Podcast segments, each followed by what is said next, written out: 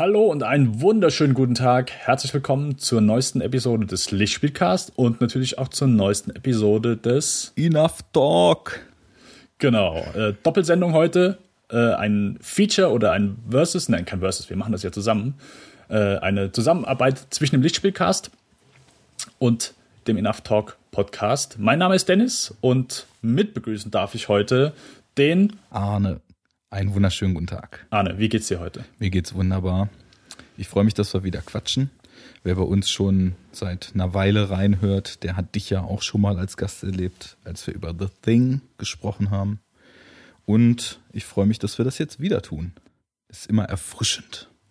Genau. Das, das tue ich ebenfalls. Also äh, nochmal kurz eine Info. Natürlich erscheint diese Folge hier in beiden Feeds, sowohl beim Enough Talk als auch beim Lichtspielcast Feed. Und im Idealfall habt ihr natürlich beide Feeds abonniert. Dann könnt ihr euch die Folge doppelt anhören, was obligatorisch ist an der Stelle, wenn ich das mal kurz raushauen darf.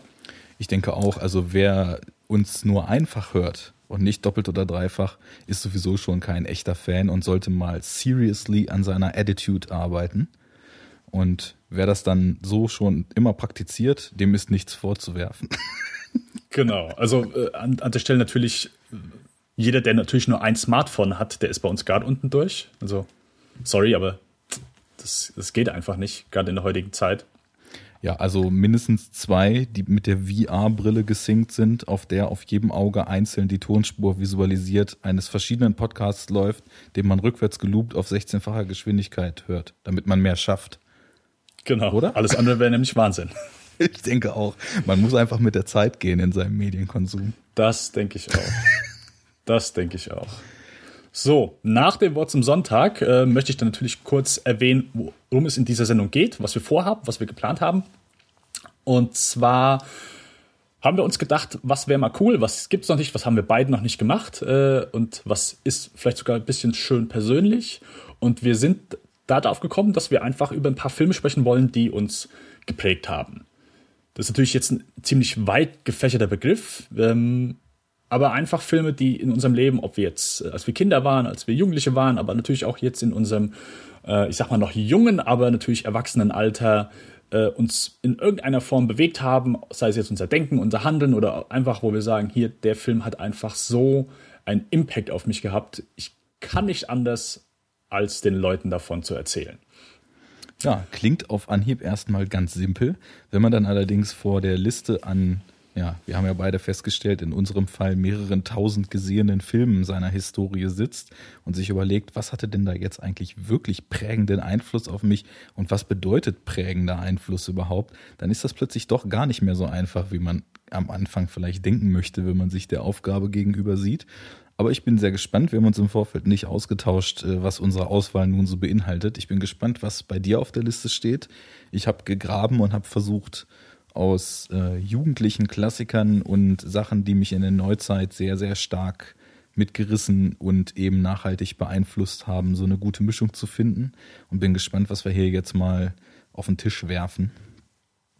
Genau, das hast du sehr schön gesagt. Vor allen Dingen habe ich noch kurz vor der Sendung rausgehauen, es müssen natürlich nicht unbedingt gute Filme sein. Uns können natürlich auch negative Filme geprägt haben oder einfach Filme, wo der eine oder andere sagt, ist doch ein typischer 0815-Film. Ja, das, aber das ist gerade dann auch das Spannende, denke ich, an der Liste, als einfach nur simpel zu sagen, hey, das sind die Filme, die ich super finde, äh, die haue ich jetzt mal raus, sondern dass wir auch, dass wir mediocre Films äh, zu ganz bestimmten Gründen ganz großartig finden können. Gut, ich habe mich jetzt in den niedrigeren Qualitätsregionen doch noch nicht ausgetobt, aber nichtsdestotrotz muss man auch nochmal klarstellen, es ist ja zwischen einem Film, den ich einfach nur sehr gut finde und einem Film, der irgendwas so stark in mir auslöst, dass er mich über Wochen, Monate oder vielleicht einfach generell in der weiteren Laufbahn als Filmfan begleitet, ist ja ein maßgeblicher Unterschied. Und insofern habe ich dann eben schon versucht, Sachen zu finden, wo ich eben nicht nur sagen würde, das ist ein sehr guter Film, weil wenn ich da meine Letterbox oder Movie-Pilot-Listen durchscrolle, dann stehen da hunderte von Filmen, wo ich der Meinung bin, das sind sehr gute Filme. Nicht jeder davon hat mich aber beeinflusst. Insofern ähm, ist das dann doch etwas komplizierter, aber gerade die Begründungen machen es dann ja spannend, warum man sich den oder jenen Film ausgesucht hat. Genau, genau. Äh, ja, dann würde ich sagen, ohne äh, großes Vorgelaber steigen wir ein in die Sendung. Äh, ich bin super gespannt und natürlich, Arne, du bist der Gast oder äh, ne, je nachdem, welchen Feed ihr hört. Aber ich lasse dir einfach an der Stelle mal den Vortritt. Jetzt können wir schon so und stehen lassen. Du hast mich ja eingeladen und ich habe aus Content-Armut in unserem Feed heraus dir dieses Doppelding jetzt noch aufgezwängt. Aber ich denke, es wird keinen stören. Ich sehe mich, ich sehe mich einfach mal als Gast und äh, übernehme dann den Vortritt. Was es mir nicht einfach macht, aber gut, auf geht's. Also, ähm, ich habe als ersten Pick erstmal etwas sehr, sehr Offensichtliches, weil es, glaube ich, wir sind, glaube ich, so ungefähr eine Generation und ähm, also wenn man jetzt so um die kurz vor oder Anfang Mitte 30 ist, ähm, ist es einfach so, dass man in seiner Jugend irgendwie oder späten, frühen Jugend, je nachdem, zwangsweise eigentlich damals auf das US-Debüt von Christopher Nolan gestoßen sein muss, namens Memento. Und ja. Das Debüt ist Following. Das Memento war der Zweitfilm. Ja, deswegen sage ich US-Debüt. Following. Ach so, okay. Following hat er ja noch äh, mit Freunden für sehr wenig Geld in sehr viel Zeit an Wochenenden in, in England, glaube ich, gedreht, wenn ich das richtig auf dem Schirm habe. Und richtig. hat ja dann ähm, mit etwas mehr Budget und zu dem Zeitpunkt ja namhaften bis aufstrebenden Darstellern eben sein, sein Debüt da in den USA machen dürfen. Ähm, du äh, bist ja, glaube ich, auch Fan des Films. Das war das Einzige, was ich im Vorgespräch jetzt so zu unserer Auswahl heraus hab hören können. Ähm, ja, für mich war das einfach insofern eine Erfüllung, weil ich vorher, glaube ich, ich habe immer gerne Filme gesehen und habe ja, mich an den Stories lang gehangelt, an den Schauwerten lang gehangelt. Aber Memento war irgendwie so ein Film, der mir gezeigt hat, wie stark doch die Perspektive, die ein Film einem vermittelt, von der Wahl der Mittel überhaupt erstmal abhängt. Also ja, sich, sich, sich selbst wie, also elementar wie der Protagonist zu fühlen. Das war eine Erfahrung, die halt von dem Film aufgrund dieser abgedrehten Erzählweise, die viel zu oft einfach nur so als Gimmick gebasht wird, aber in dem Fall ja wirklich viel mehr hergibt, ähm, dann so umgesetzt wird. Und ja, insofern das war ein Film, den haben wir gesehen, haben ihn nochmal gesehen, nochmal gesehen, waren völlig geflasht. Damals von VHS aus der Videothek ausgeliehen, wie sich das gehörte. Ne? Herrlich, herrlich. Und ja, äh, man brauchte am Anfang überhaupt erstmal so als kleiner, unwissender Kitty, sage ich mal, ich weiß gar nicht, der ist ja von 2000 ungefähr, ne? Also genau. Ja, lass mich irgendwie 17, 18 gewesen sein, als ich den dann erstmalig gesehen habe. Es war auch im Heimkino, nicht im Kino. Und ja, man brauchte erstmal so ein bisschen, um sich das zusammenzupuzzeln, was passiert da eigentlich. Ähm, war natürlich von dem Twist erstmal unglaublich stark geflasht. Und für mich, und das ist, glaube ich, jetzt endgültig der Punkt, warum ich den in die Auswahl mit reingenommen habe, war es einfach der erste Film, wo ich mir angefangen habe, bewusst Gedanken darüber zu machen, wie die Inszenierung, die Wahl der filmischen Mittel und vor allem auch das Spiel eben mit diesen Mitteln, die Rezeption und das, was der Film mit einem veranstaltet, wie er einen an die Hand nimmt, wie er einem falsche Tatsachen vorgaukelt und wie er eben auch mit Wissensvorsprung und Wissensdefiziten arbeitet, wie das eben einen starken Einfluss hat. Vorher habe ich einfach Filme gesehen, mochte die Stories, mochte die Optik und da habe ich erstmalig angefangen, mir so über dieses filmische Handwerk so Gedanken zu machen. Und ich muss sagen, der Film viele sagen ja, der verliert den Reiz, wenn man irgendwie den Twist kennt und wenn man dann dechiffriert hat, wie er dann erzählt ist und so weiter. Finde ich gar nicht. Also ich habe den über die Jahre immer wieder gesehen und er hat eigentlich nie verloren, weil ich den insgesamt doch sehr rund finde. Ja, eine hervorragende Wahl. der hätte problemlos auch auf meiner Liste erscheinen können. Äh, es sind noch mehr Sachen, die jetzt, die du genannt hast, die bei mir dann, glaube ich, auch zutreffen würden. Ich habe den auch, hm, ja, 15, 16, als er dann ins Heimkino kam. Äh, ich hatte einen Kumpel, der Vater, der war auch so damals Heimkino und so ganz, ganz äh, vorne dabei. Und er hat auch immer eine Zeitschrift gehabt, wo dann immer die neuesten DVD- oder DVD-Releases dann drin waren. Und dann hat uns irgendwann erzählt, hier, Memento oder so ein Thriller, den könnt ihr euch auch mal angucken, weil der, wir haben dann oft auch Filmempfehlungen von ihm entgegengenommen, hier, das ist gut, das könnt ihr euch mal angucken. Und dann hat er uns nur davon erzählt, ja, es ist ein Film, der läuft rückwärts. Und wir haben uns von vornherein, wir haben uns halt beide gegengesteuert gesagt, wie dumm ist das denn? Kennt, dann weiß man das Ende schon am Anfang des Films und hä, das geht auch gar nicht. Also halt so das typische jugendliche Gequatsche. Also wir, wir waren von vornherein gar nicht äh, davon überzeugt, aber ich würde auch sagen, das ist bei mir einer der elementarsten Filme, die ich in meinem, ich sag mal, filmischen Heranwachsen gesehen habe. Also absolutes Neuland in, in der Richtung, dass, ich sag mal, Memento ist, glaube ich, so eine der perfektesten Mischungen von einem klassischen Genrestück und einem Arthouse-Film. Ja, schon. Und ich glaube, das habe ich, hab ich selten wieder so gut gesehen, äh, dass du einfach beides so wunderbar zusammen vermischen kannst. Und das war einfach, ich glaube, in einer Zeit, wo ich äh, wenig Arthouse-Filme angepackt hätte, so mit Sicherheit der Film, der mich dann auch in, in der Hinsicht ein bisschen offen für solche Filme gemacht hat. Hier ist ein bisschen anders, aber lass dich darauf ein. Und wenn du es zusammen noch mit einer sehr interessanten und auch natürlich hier unheimlich dramatischen Geschichte verpackst, umso besser. Und äh, ja, mit Sicherheit auch einer der besten Filme, die ich je gesehen habe. Ich ja. kann den auch immer wieder gern gucken. Ich habe eine schöne kleine Anekdote, die, die kann ich gerade mal so raushauen. Und zwar, ich habe in der 11. Klasse habe ich äh, Schüleraustausch gemacht in den USA, war dann da bei einer Familie und der Vater hat gesagt, hier, willst du ein paar Filme gucken? so weiter. Ja, klar. Und dann ist er mit mir zusammen zur Videothek gefahren. Ich habe natürlich Memento, weil ich den hatte ich zweimal gesehen, bevor ich dann dann in die USA bin. Und dann gesagt, hier, den gucke ich mir gerade nochmal an. Hab den mitgenommen. Saß zu Hause. Mein Schulaustauschpartner saß am Rechner, hat äh, Age of Empires gespielt. Der Vater saß am Mittagstisch und ich war den Film am gucken. so. Und die Amis, die haben es ja so ein bisschen mit den Wörtern Fuck das ist ja nicht so, haben die ja nicht so gerne. Das war jetzt auch Und der ich, Moment, in dem du das Explicit Tag bei iTunes setzen darfst. Genau. Und es gibt eine Szene in Memento, die ist, ich sag mal, äh, ohne jetzt den groß zu spoilern zu wollen, für Leute, die ihn noch nicht gesehen haben, aber da wird sehr viel geflucht. Äh, da wird eine Person, ich sag mal, sehr extrem beleidigt von einer anderen Person und äh, es ist aber nicht irgendwie nutzlos. Es hat schon einen gewissen Sinn im Film.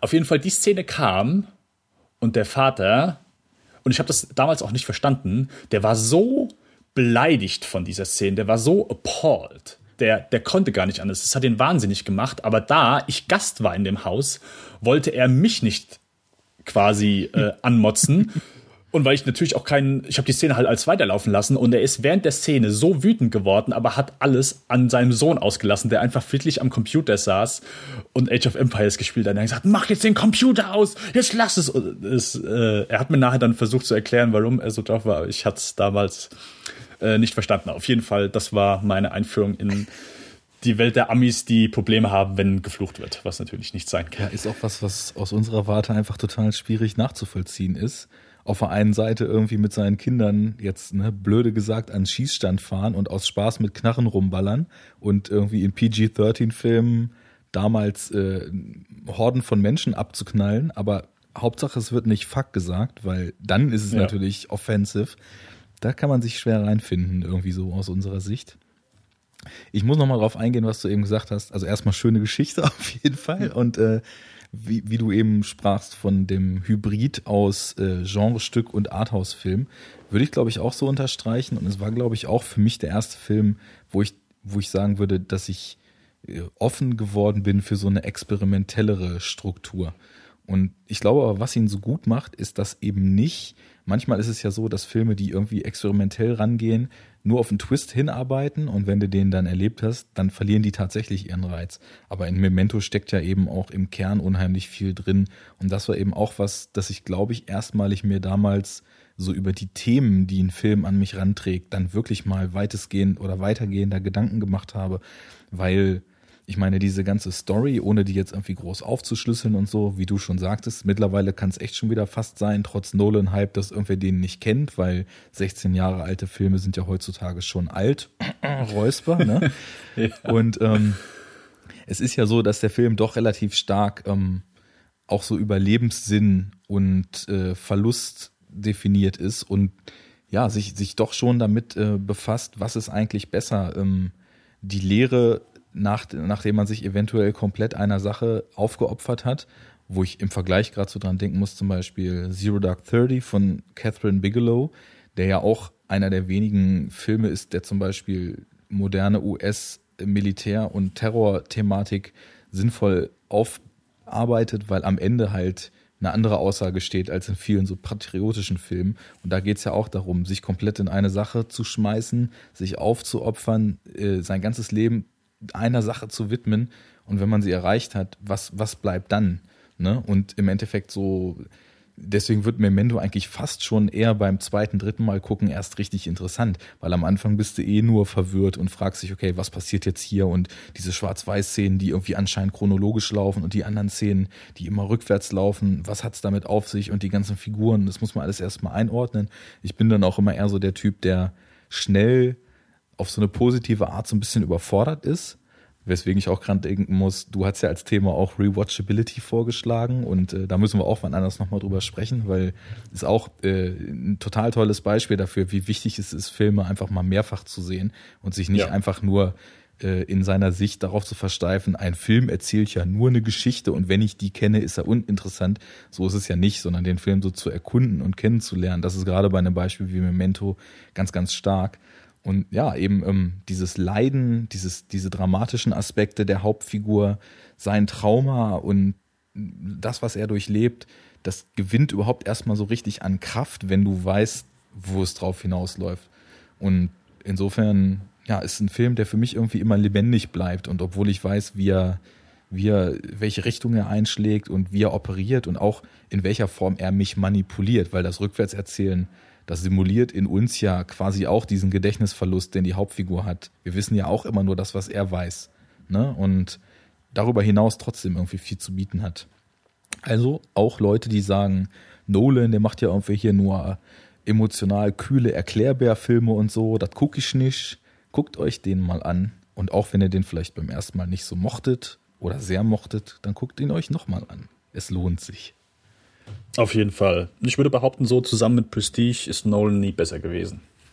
Ähm, ja, ich bin. Für mich. Ich bin äh, mich. generell, also ich würde, ich würde, glaube ich, auch Memento auf Nummer 1 packen. Und danach ist das bei mir alles in so einem stetigen Wandel. Also jedes Mal, wenn ich irgendeinen Nolan-Film wiedersehe, finde ich ihn irgendwie ein Stück besser oder ein Stück schlechter als vorher. Und Prestige habe ich einfach zu lange nicht mehr gesehen. Das sagen ja viele, dass, dass er da wirklich auf der Höhe war. Ich mag aber auch irgendwie seine Batman-Reihe gern und mag Inception gern. Also eigentlich hat er in meinen Augen kaum was gemacht, außer ja, die letzten beiden Filme von ihm, die waren irgendwie ein bisschen überladen, Interstellar und Dark Knight Rises, aber ja. ich mag den Regisseur generell sehr gern. Also wird ein bisschen als Aushängeschild irgendwie für ja, für verkopftes Blockbuster-Kino immer mit dem Knüppel draufgehauen. Da gehe ich nicht mit. Ich, ich finde das gut, was er macht. Alles klar. Gut, dann kommen wir zu meiner ersten Nennung. Ich bin gespannt. Und ich, äh, ich hau's einfach mal raus. Äh, bei mir ist das Starship Troopers. Jawohl. Sehr schön. Und der Film ist einfach. Mein Bruder und ich, wir hatten, äh, als wir aufgewachsen sind, wir hatten äh, auch so die gleichen Freunde, aber natürlich auch diverse andere Freundeskreise und unter anderem haben wir immer geguckt, wie, was für Filme schaffen wir es bei anderen Leuten, die wir vielleicht zu Hause jetzt nicht unbedingt sehen dürfen, aber welche Filme können wir woanders sehen? Und was ist immer, jedes Mal, wenn wir irgendeinen Film hatten, wo wir sagen, das ist der brutalste Film, den ich je gesehen habe, weil das war damals so, was, damit konntest du prahlen, damit konntest du angeben, äh, was ist der brutalste Film, den wir momentan gesehen haben? Und ich habe einem Kumpel übernachtet, äh, dessen erwachsene Schwester, die über 20 war und äh, alles Mögliche aus der Videothek äh, mit nach Hause genommen hat und mit einem zweiten Videorekorder überspielt hat, sobald es in die Videothek kam. Das war für mich immer das Paradies. Und dann hat die gesagt, hier, den Film könnt ihr gucken, der ist klasse. Und das war Starship Troopers. Und äh, ich war 14, oder, ja, ja, 14 kommt hin. Und ich war hin und weg. Ich habe noch nie so einen gewalttätigen Film gesehen. Von der, ich sag mal, Gesellschaftskritik war, äh, es ist komplett über meinen Kopf hinweggeflogen. Das wäre meine erste Frage gewesen, ob du ihn gleich so verstanden hast, wie er um ganz offensichtlich gemeint ist. Um Gottes Willen, nicht mal im Ansatz. Äh, weder die, die Nazi-Vergleiche, da ist gar nichts, gar nichts. Das ist erst Jahr später. Oh, da ist, da steckt noch mehr drin, das gibt's ja gar nicht. Äh, aber ja, also wir saßen da, Augen, Ohren, Münder, jeder, alles offen. Wir konnten es kaum glauben, was dort für ein Schlachtfest abgefeiert wurde. Und ich konnte es kaum erwarten, am nächsten Tag dann zu meinem Bruder zu rennen und sagen, hier, ich habe den brutalsten Film aller Zeiten gesehen.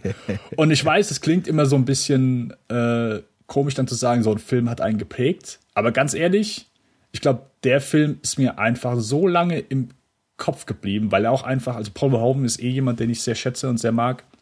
Definitiv. Ähm, und auch wenn es vielleicht, ich sag mal so, der eine oder andere Film vielleicht noch ein Tick besser ist als Starship Troopers dann. Äh, hast du Black Book ganz zufällig gesehen? Nee, leider noch nicht. Ich habe viel Nachholbedarf bei Verhoeven abseits seiner US-Filmografie. Ja, das ist, äh, ich würde sagen, ich glaube, mit Robocop so der beste Film, den er je gemacht hat.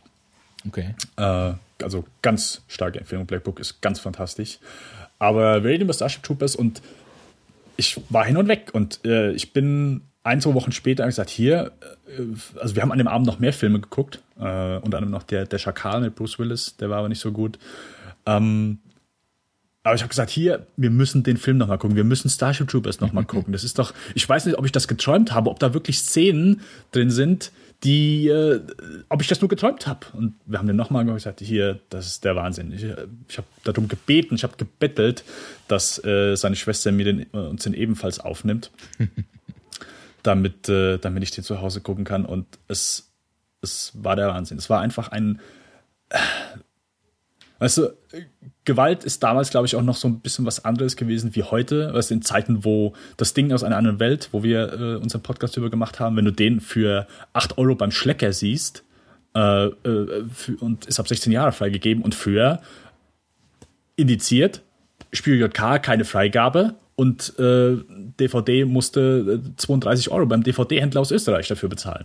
Das sind einfach komplett andere Welten. Und äh, was vielleicht heute dann schon für die Jugend etwas handsamer ist, war damals einfach für mich sehr prägend, sehr beeindruckend und ich bin einfach auch sehr großer Genreliebhaber und Starship Troopers hat da, denke ich, auch so den Weg etwas für geebnet und äh, ja, ich äh, vielleicht allen so in Retrospektive natürlich nicht der, ich sag mal, tiefste Film, auch wenn er natürlich äh, durchaus ein paar sehr nette satirische Elemente drin hat und die auch äh, sehr amüsant rüber, äh, rüberbringt. Äh, ich kann den Film heute sehr gut auch als, ich sag mal, mit dem Love Track sehen, dass ich äh, alle paar Minuten mir ein Lächeln aufs äh, Gesicht gezaubert wird bei den ridiculous Sprüchen, die da rausgehauen werden. Und ja, äh, Arne, hast du Starship Troopers gesehen? Ja, auf jeden Fall. Und alles, was du sagst, kann ich irgendwie so unterschreiben. Also zum einen erstmal so dieser Gewaltgeschichte. Das ist, wir waren halt auch alle einfach mal 12, 13, 14-jährige Jungs und da gab es halt auch einfach irgendwie, ja, wie du sagst, irgendwie wart ihr auf der Suche.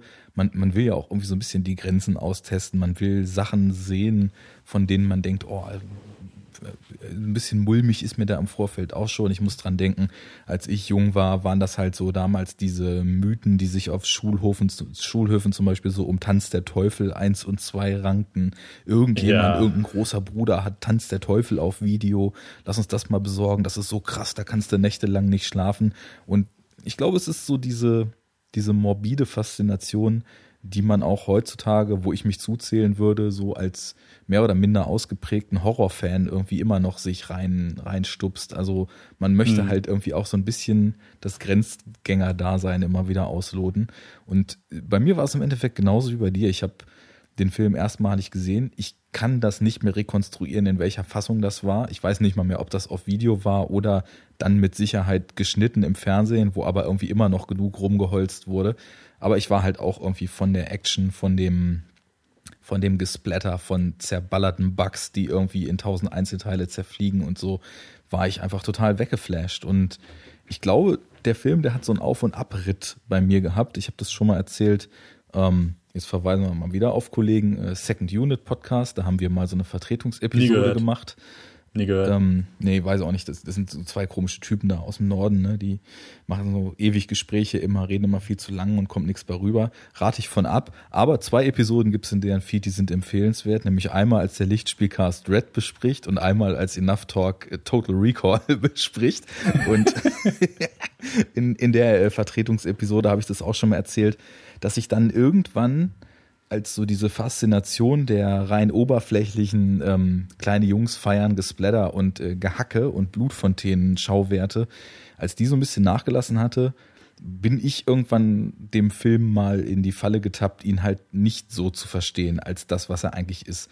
Und das hat dann ein bisschen gedauert. Also mittlerweile weiß ich, Verhoeven macht ganz großartige, natürlich, wie du eben schon sagst, ist nicht das Diebste, muss es auch nicht. Und ich würde Dieb da vielleicht in dem Satz so ein bisschen durch subtil ersetzen.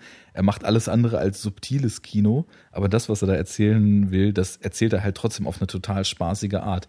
Nämlich im Genre gewandt, im, äh, weiß ich nicht, auch 90er-Filme wie Starship Troopers fühlen sich irgendwie noch so ein bisschen 80er-mäßig an, finde ich.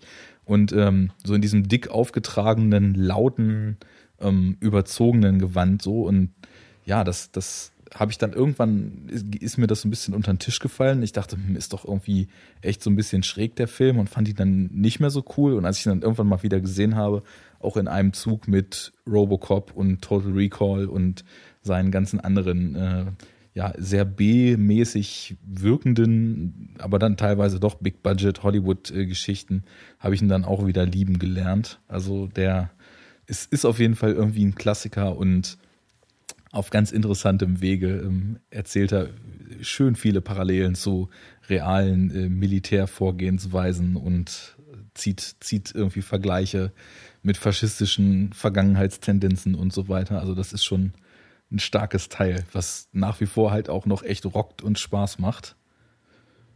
Und ganz ehrlich, so aus heutiger Sicht, so die CGI äh, ist gar nicht so gealtert wie jetzt vielleicht im Vergleich zu anderen Filmen.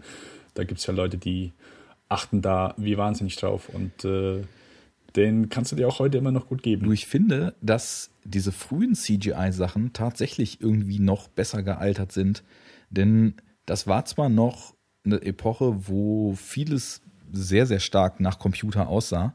Aber ich bin jemand, ich habe eigentlich gar kein Problem damit, wenn ein Effekt, das ist nun mal ein Spezialeffekt, wenn der auch wie ein Spezialeffekt aussieht.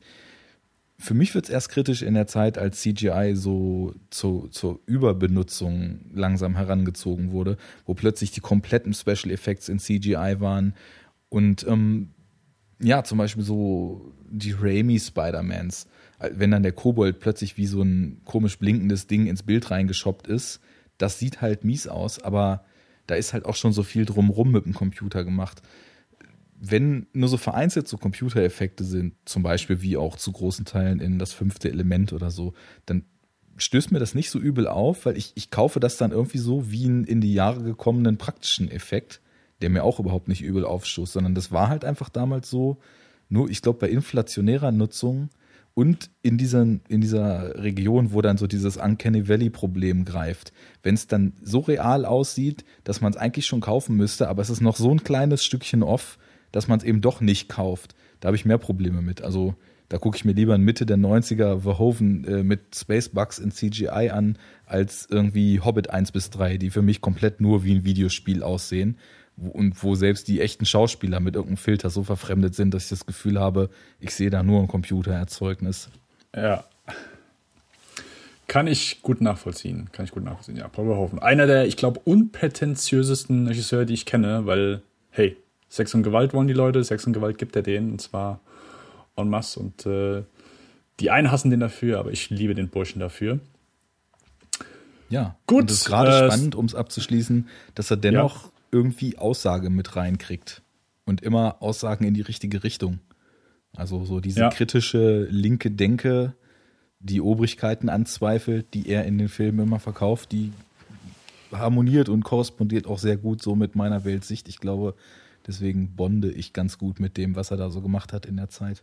Und den Rest muss ich unbedingt mal aufholen, wie viele große Regisseure, wo ich unfassbare Lücken habe, für die ich mich eigentlich im Boden verkriechen müsste.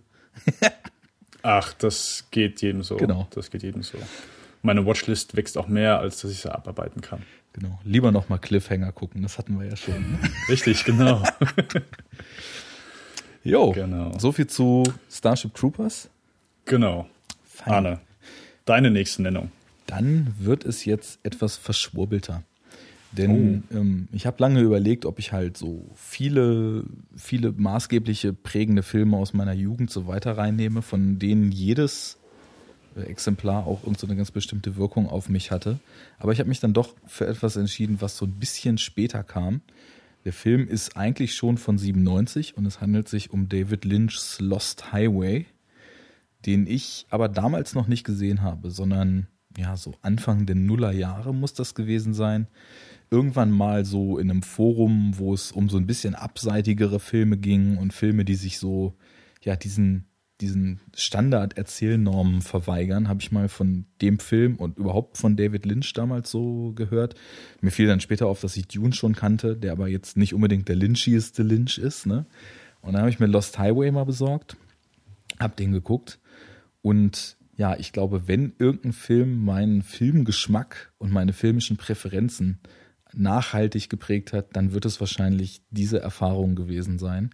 Denn momentan oder mittlerweile bin ich einfach an einem Punkt, wo ich immer sagen würde, für dich der stärkste, äh, für mich der stärkste noch lebende Regisseur David Lynch. Also ich liebe alles, was er macht, eigentlich ausnahmslos.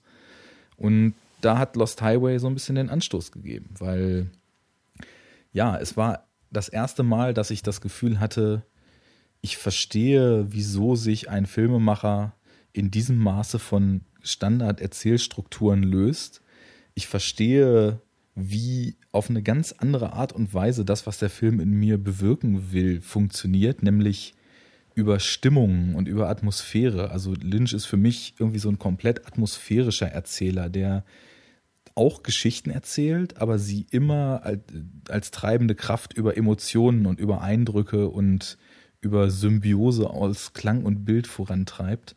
Und ja, das hat mich einfach total umgehauen. Also ich würde Lost Highway als irgendwie perfektes Mindgame, Horror, Mystery, Thriller, Drama, Hybrid klassifizieren. Und dann ging auch meine Entdeckungsreise, was David Lynch betraf, los. Ich habe recht schnell dann nach und nach immer weiter sein Werk erkundet, bin ein ums weitere Mal umgehauen worden. Und auch wenn ich jetzt heute sagen würde, es gibt Filme von ihm, die ich noch runder, noch besser finde, also ich glaube, so von der filmischen Umsetzung her ist sein bester vielleicht Elephant Man. Von der Wirkung ist für mich sein stärkster Eraserhead. Äh, vom Weirdness-Faktor ist der oft gescholtene Inland Empire sein Meisterstück. Er hat Twin Peaks gemacht, alles großartig. Aber ich merke bei mir häufig, dass so der Erstkontakt mit einem Regisseur am prägendsten ist. So wie ich total spät erst zum Beispiel Johnny Toe entdeckt habe durch Drug War und mittlerweile 10, 12, 15 Filme von ihm noch gesehen habe, aber nicht so gut finde wie Drug War, obwohl da vielleicht effektiv bessere Filme bei sind, ist es bei David Lynch auch so, dass Lost Highway mich dermaßen umgehauen hat und eben, um es jetzt abzuschließen, meine Vorliebe für Mindgame, verschwurbeltes, surreales, äh, beklemmendes, psychologisch wirksames Kino losgestoßen hat, die sehr, sehr ausgeprägt ist mittlerweile. Und deswegen ist das vielleicht einer der einschneidendsten äh, Filmkontakte so in meiner Laufbahn als Filmliebhaber. Mhm. Mhm. Ja, ich bin kein großer David Lynch-Fan. Ich war immer der Meinung, der Kerl hätte lieber Maler werden sollen als Filmemacher.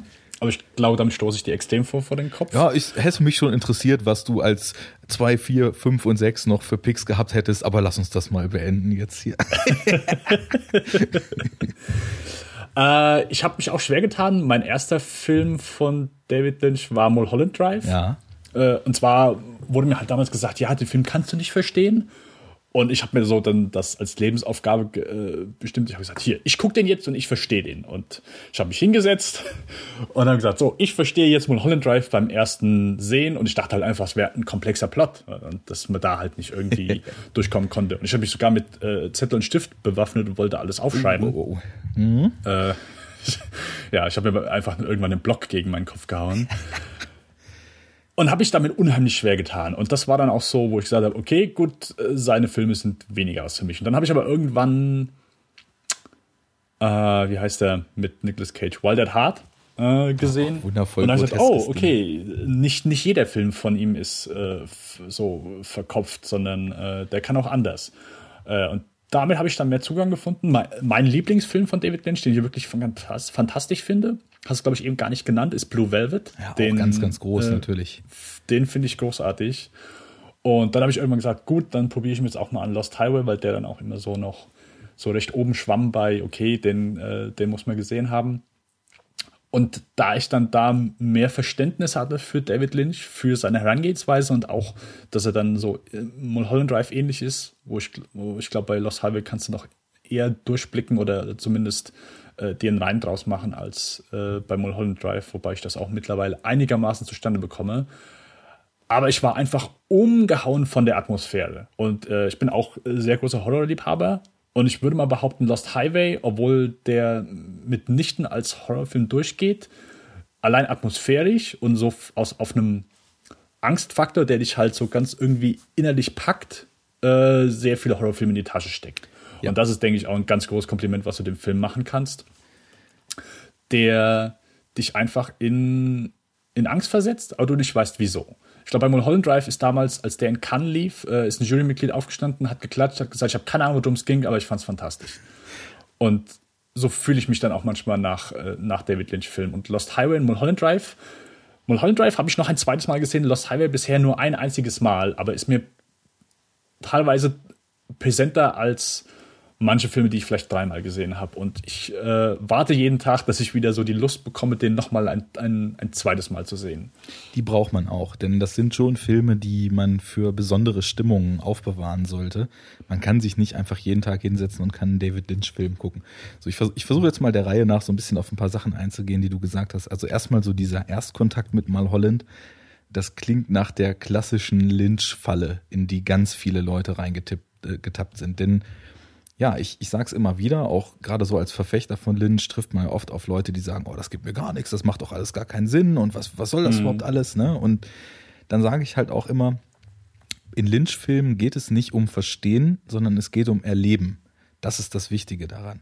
Weil Lynch jemand ist, der als Künstler und auch als schaffender Künstler und äh, wie du sagtest ja auch, er hat Malerei studiert und äh, macht Skulpturen und macht sämtliche Formen der Kunst und er ist jemand, der immer auch beim Filmemachen, und Filmemachen ist ja ein Prozess, der lange dauert, der aber auch in diesem Prozess immer den direkten Ausdruck sucht. Er will akute Ideen, akute Stimmungen umsetzen und schafft es meiner Meinung nach aber in vielen Filmen brillant, diese Ideensammlung, könnte man fast sagen, dann doch noch in so ein großes Ganzes reinzukitten. Also ich meine, natürlich ist Inland Empire das absolute Extrembeispiel, wo er von Drehtag zu Drehtag irgendwie Ideen gesammelt hat und die am nächsten Tag gedreht hat und am Ende wirklich ein Monstrum aus dem geschaffen hat, wo wirklich auch die Darsteller dann beim Dreh gesagt haben, wie die Kritikerin in Cannes, ich habe keine Ahnung, was ich hier tue, aber es wird schon irgendwie werden, weil es einfach nicht mehr da ist es wirklich so, da, da gibt es nichts mehr zu verstehen. Das ist einfach nur noch wie ein Trip und ein Rausch durch das Hirn und die Weltsicht eines sehr, sehr interessant gepolten Menschen, also David Lynch, der das Ding eben erschaffen hat. Und ja, bei Mulholland Drive, da gibt's gibt's viele Themen drin zu finden, aber man darf eben nicht versuchen, und das ist wahrscheinlich das, woran du gescheitert bist, ganz viele andere Leute auch, das auf so einem klassischen Wege zu verstehen. Es gibt keine Handlung, die man aufstößeln kann, so wie hatten wir ja eben auch schon, man sich bei Memento hinsetzt und dann sagt, okay, ich, ich bringe das jetzt in die Reihenfolge, was wann passiert und was führt dazu. Ist jetzt bei Memento nicht sonderlich komplex, weil es einfach nur so in dieser Rückwärtsstaffelung ist, aber du kriegst es ja einfach so geordnet. Und Lost Highway oder Mulholland Drive kriegst du nicht in dem Sinne geordnet, weil halt vieles, was passiert, auch einfach nicht rational erklärbar ist. Und ähm, das macht aber so ein bisschen den Reiz. Und du hattest eben das Stichwort verkopft einmal so fallen lassen. Und das ist nämlich eben so der Punkt. Das ist eigentlich gar nicht verkopft. Es ist sogar eigentlich das absolute Gegenteil dazu. Es wirkt verkopft, wenn man denkt, es gäbe jetzt hier Rätsel, die zu entschlüsseln sind. Aber eigentlich macht Lynch das genaue Gegenteil. Der macht nämlich eigentlich hochgradig sinnliches Kino. Deswegen hatte ich Erleben statt Verstehen am Anfang schon gesagt, wo man sich wirklich, und das hast du eben auch schön beschrieben, wie zum Beispiel diese Horrorwirkung in Lost Highway sich entfaltet, wo man sich den Impressionen hingeben soll und das einfach auf sich wirken lassen soll. Und deswegen ist es auch, es gibt keine Lösung für die Filme es gibt für jeden eine individuelle Lösung für diese Filme. Diese Filme sind für jeden was anderes. Jeder zieht da was anderes raus, jeder deutet verschiedene Aspekte anders. Es, es gibt nicht die Gleichung Lynch und am Ende das richtige Ergebnis. Es gibt nur das für dich selbst richtige Ergebnis. Aber das ist halt sehr, sehr subjektiv, sehr, sehr individuell. Und ähm, ja, das, das, die Stimmungen, die sind halt einfach so stark, dass es mich total mitreißt. Schön, dass du das eben schon bei Lost Highway so angesprochen hast. Also, wenn ich mir allein überlege, so die erste halbe, dreiviertel Stunde, also ich habe den Film jetzt insgesamt vier, fünf Mal, glaube ich, so gesehen, ähm, wie, wie dieses Videotape sich in deren Alltag einschleicht und wie die Art, wie dieses Haus von innen gefilmt ist, wie Flure plötzlich wie so ein Korridor ins, ins Nichts, in die Dunkelheit aussehen, der, dröhnende Score dazu, der erste Kontakt mit dem Mystery Man, uh, I'm at your house right now, we've, we've met before, haven't we? Das ist so großartig, also das sind wirklich so Momente, wenn ich mich dran erinnere, dann, dann kommt dieses beim ersten Mal sehen, wie sich so alles in mir zusammengezogen hat, als ich das gesehen habe, das kommt direkt wieder hoch und wird wieder getriggert, nur durch so eine Erinnerung. Und insofern, ja, einfach großartig und ich finde es schön, dass du dann irgendwie nach und nach mit ihm anscheinend doch auf den grünen Zweig gekommen bist, denn es lohnt sich halt einfach, weil es einfach ein total schönes, ganz anderes, komplementäres Ding zum klassischen Erzählkino ist. Und solange man es nicht versucht, als solches zu rezipieren, kann es halt einfach eine total schöne Filmerfahrung sein. Ja, das, äh, das denke ich sehr gut gesagt. Ich glaube, das ist dann auch, wo, wo die Leute dann einfach sagen, hey, das ist, das ist nichts für mich. Und das ist auch vollkommen in Ordnung. Aber was man, glaube ich, einfach nicht machen darf oder nicht machen sollte, keine Ahnung, ist irgendwie beim fünften Lynch und man versucht einfach seine eigenen Sehgewohnheiten dem Film aufzudrücken. Und das ist, glaube ich, einfach, das, das geht einfach nicht. Es gibt ja einfach oft, nicht oft Leute, aber äh, ich kenne durchaus Leute, die dann, die sind einfach sehr in ihren Sehgewohnheiten und in ihren Erwartungen sehr festgesetzt. Und solche Leute, die, die, die kommen dann sehr äh, rüber, als würden sie nitpicken und, und würden wirklich vollkommen willkürliche Sachen an einem Film kritisieren, die einfach die Teil des Films sind. Also, keine Ahnung, man wird sich ja nie, ich weiß nicht mehr, bei, wo das äh, Zitat herkam. Aber du würdest ja nie auf ein Rammstein-Konzert gehen und würdest sagen, ey, ihr Arschlöcher, tut man die Musik leiser drehen. Genau, das, genau. das ist einfach nicht Teil davon. Du würdest dich nie bei einem Actionfilm beschweren, okay, sorry, also Explosionen, Schießereien, sorry. Äh, was soll das hier? Okay, was soll das? Was, was macht er hier? Und das vielleicht jetzt ein bisschen übertrieben gesagt und ein bisschen natürlich auch äh, mit einem leichten Augenzwinkern. Aber ich denke, gerade bei David Lynch trifft das doch extrem zu und äh, macht, denke ich, gibt es, denke ich, ein schönes Beispiel für äh, eine Diskussion, die ich auch sehr schön finde, bezüglich Erwartungen. Welche Erwartungen habe ich an einen Film äh, und, und, welche Erwartungen, äh, wie wichtig sind mir persönlich Erwartungen und wie wichtig sind mir, dass die erfüllt werden? Denn ganz oft äh, gerade bei der Erstsichtung, deswegen finde ich immer, ist es sehr wichtig, einen Film noch ein zweites Mal zu sehen. Wie oft ist dann einfach so die Enttäuschung, äh, rührt die nur daraus, weil wir persönlich enttäuscht wurden. Nicht, weil der Film uns enttäuscht hat, sondern weil unsere Erwartungen enttäuscht wurden. Und das, finde ich, ist, was Leute ganz oft äh, übersehen. Sie, sie, gehen mit einer nicht vorgefertigten Meinung rein, aber mit ihren vorgefertigten Erwartungen. Und wenn die nicht erfüllt werden, dann ist der Film auch automatisch schlecht. Und ich finde, das ist falsch, schlimm und äh, hat eigentlich so in der Filmwelt nicht zu suchen, aber leider passiert es doch hin und wieder. Ja, und äh, gebe ich dir vollkommen recht in allen Punkten. Es ist halt auch dann schon ein ganz maßgeblicher Punkt, wie solche Erwartungen auch getriggert werden. Denn zum Beispiel bei Lynch-Filmen ist es ja fast unmöglich, da irgendein Label drauf zu flanschen. Die Leute wollen aber Labels. Da muss in der Fernsehzeitung hm. jetzt mal klassisch gedacht stehen, Thriller, Drama, Komödie, äh, Romantik, irgendwas. Bei Lynch geht das aber nicht. Ich habe vorhin schon irgendwie nur so aus dem Stehgreif irgendwie fünf, sechs Genres in eins genannt, um Aspekte von Lost Highway zusammenzumanschen. Und trotzdem ist der Film wieder was ganz anderes als das, wofür jedes einzelne dieser Wörter steht. Wenn aber jetzt jemand liest, okay, das ist ein Thriller, guckt sich das an, dann erwartet er einen Thriller. Und ich gebe dir da völlig recht. Ähm, man sollte den Film für das, was er ist, einstufen. Und dann kann man immer noch sagen, das ist nicht mein Ding. So wie zum Beispiel ich jetzt sagen würde, Mad Max Fury Road ist nicht mein Ding, weil ich einfach so viel Action nicht aufnehmen kann. Ne? Mhm. Und natürlich kann man noch eine Diskussion führen, hm, wenn jetzt der ganze Film wirklich fast nur aus hochgradig gelungenen Action-Szenen besteht, ähm, muss das nicht noch ein bisschen mehr sein? Anscheinend nicht, weil 95 Prozent aller Leute den wirklich abgefeiert haben wie seit zehn Jahren nichts mehr. Und das kann ich als jemand, der mit dem Film nicht so eine tolle Zeit hatte, weil es mir einfach Rauschüberflutung war, aber ja trotzdem total gut respektieren und kann sagen, alles klar, ich bin dann einfach nicht derjenige, für den der Film gemacht ist. Trotzdem ist der Film nicht schlecht, dadurch, dass er mir nicht gefallen hat. Er hat mir einfach nur nicht gefallen. Das, was er macht, macht er aber anscheinend brillant. Ne? Und das ist auch was, was vielen Leuten abgeht, ähm, weil sie eben filmische Qualität sogar mit ihrer Erwartung gleichsetzen. Das muss so sein, wie das, was sie kennen, wenn da das Gleiche draufsteht. Und ja, da ist Lynch dann natürlich als Fail absolut vorprogrammiert. Wichtiges Ding. Können wir auch nochmal drüber sprechen, über Erwartungshaltung. Finde ich äh, ja. sehr, sehr spannend. Auch wie man selbst schon häufig, ich merke das, ich tappe auch immer wieder in die Falle. Selbst wenn ich denke, ich bin mir da relativ bewusst und gehe da unvoreingenommen ran, aber Erwartungen, die werden getriggert durch Labels, die werden getriggert durch Rezeption, durch den Ruf eines Films und plötzlich ist das was ganz anderes und dann merkt man schon wieder, ah, das wollte ich doch jetzt gar nicht sehen hier und ist schon wieder mit den Nerven am Ende, obwohl es eigentlich gar keinen Grund dafür gibt. Genau. Das, äh, ja, die Diskussion finde ich auch einfach, einfach sehr spannend. Ja, fein. Können wir auch nochmal eine Bonus-Episode zu machen. ich sehe schon, ähm, wir sind in bester alter Podcaster-Tradition unterwegs. Wir kündigen eine Sendung nach der nächsten an. Mal sehen, was gehalten wird davon in Zukunft. ja, ja, ja. Das äh, kenne ich nur zu gut. Gut, dann äh, würde ich gerne meine dritte Nennung, nee, meine zweite Nennung äh, raushauen. Äh, und zwar ist das der Film, der mich, glaube ich, emotional so kaputt gemacht hat, wie kein anderer Film bisher.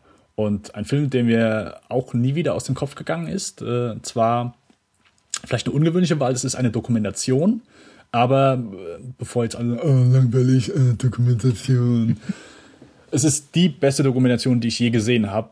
Ähm, und zwar ist es Senna von äh, Asif Kapadia, heißt er, glaube ich. Der hat äh, letztes Jahr Amy gemacht, falls äh, das einem noch was sagt. Senna äh, ist, äh, ich sag mal, eine relativ simple äh, Dokumentation über den Rennfahrer Ayrton Senna und so sein Leben, seinen Einfluss. Und wird komplett, ist, der Film ist es gibt keine äh, Talking Heads. Äh, es gibt nur äh, Archivaufnahmen. Äh, das finde ich ist einfach eine sehr gute Wahl. Das hat er bei Amy genauso wieder gemacht. Also das heißt, wir haben nicht irgendwie einen Typ eingeblendet hier, das ist jetzt der Vater und der redet jetzt. Wir haben einfach nur, wir haben Bilder und äh, wirklich Archivaufnahmen, sei es vom Fernsehen, sei es Privataufnahmen. Und äh, währenddessen wird im Hintergrund von Leuten, die interviewt werden, wird äh, erzählt über das Leben von eben jener Person. Und Senna, ich bin kein großer Formel 1-Fan. Bin ich nie gewesen. Mein Vater war halt sehr großer Formel 1-Fan. Und mein Vater ist vor drei Jahren gestorben, was mich sehr mitgenommen hat.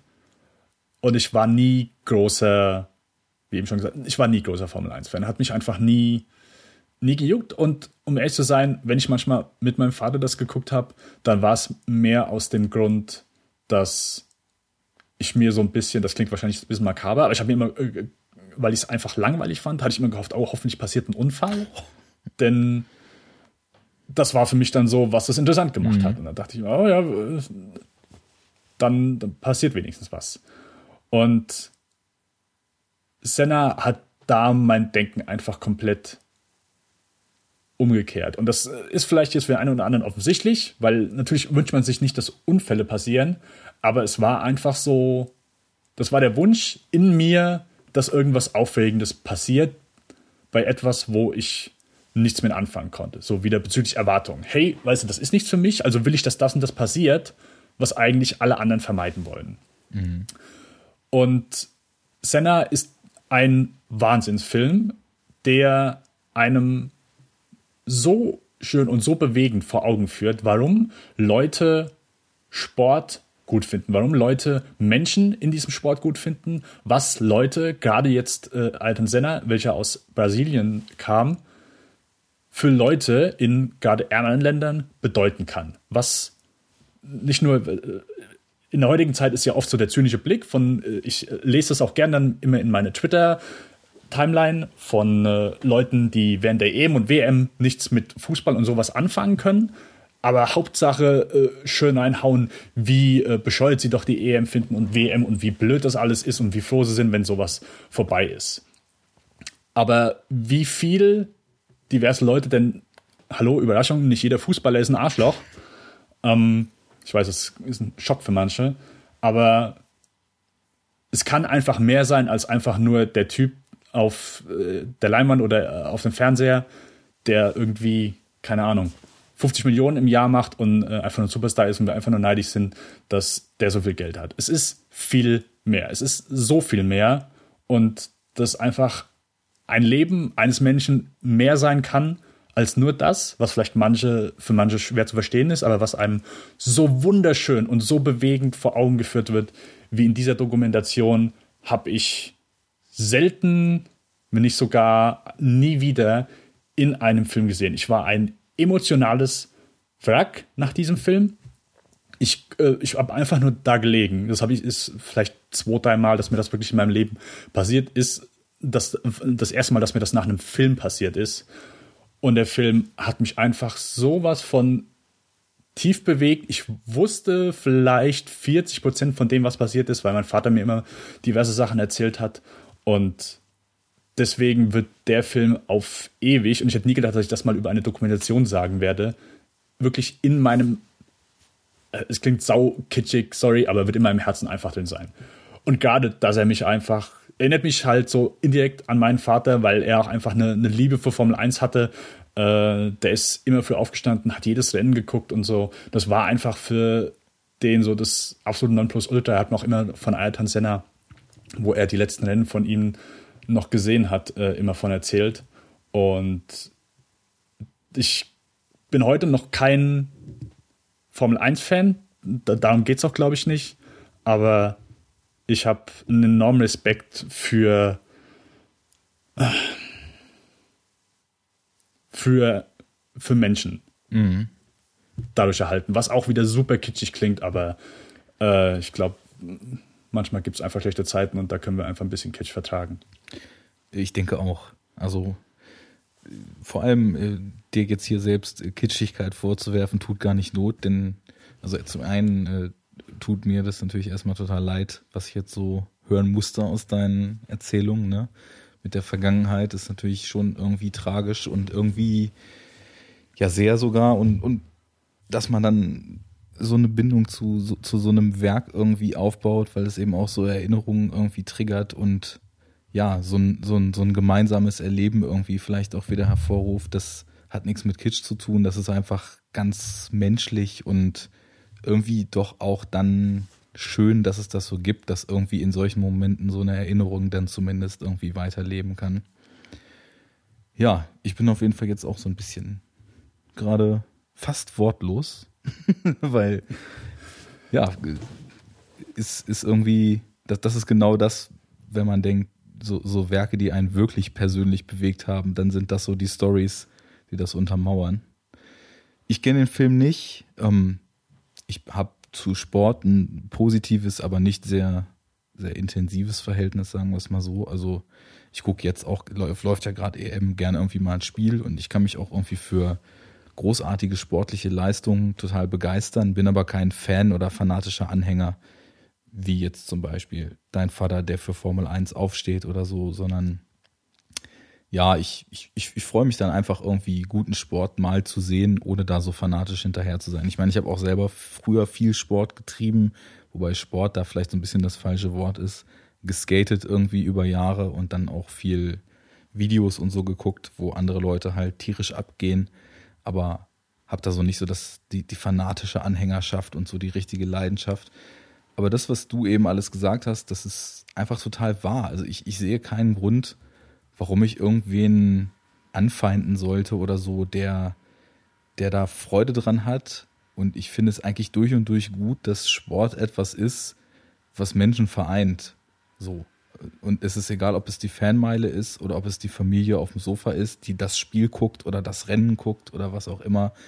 Und ähm, ja, das wäre so der Punkt zum Sport und Dokumentation hast du mit, oh, nicht, dass die Leute denken, ist ja langweilig, keineswegs. Also ich finde, die Dokumentation hat sich gerade so in den letzten 10, 15 Jahren zur komplett äquivalenten Filmform, die unglaublich spannend sein kann, entwickelt. Also ich meine, wer da anderer Meinung ist, muss sich nur mal eine Werner Herzog-Doku oder so angucken.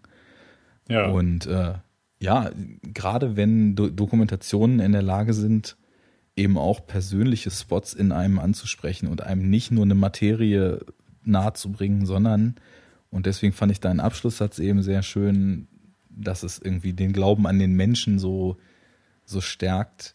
Einfach so die Menschen dahinter, die Menschen, die es beeinflusst und ja, das, was Menschen daraus ziehen können aus dem jeweiligen Thema so einer Dokumentation. Wenn es das so hervorstellt, dann ist es auch eigentlich perfekt und auch ein Grund, warum man Dokumentationen definitiv mehr gucken sollte, weil ja, wenn sie gut gemacht sind und Interesse an den Menschen wirklich haben und nicht einfach nur äh, das verfilmte Schulbuch, wo ein paar Ereignisse einmal, einmal runtergerattert werden sind, dann können das total tolle Erfahrungen sein und wie man jetzt an deinem Pick sieht, irgendwie auch sehr persönliche Erfahrungen, wenn man mit den Themen irgendwie was verbindet. Ja, werde ich dann wohl mal gucken, demnächst den Film. Also. Ja, also das war auf jeden Fall auch mein Weg in Dokumentation, die ich vorher wirklich selten geguckt habe, aber ja, also ich sag mal, persönlicher und bewegender hätte ich so den Weg in die Welt der Dokumentation zumindest nicht finden können, denn das war äh, der Wahnsinn. Und es ist eine super Dokumentation, also auch wirklich für Leute, die, ich finde immer Dokumentationen auch gut, die mir Themen schmackhaft oder interessant verpacken, für die ich normal kein Interesse habe. Äh, und das ist, denke ich, spricht, denke ich, für eine Dokumentation. Mhm.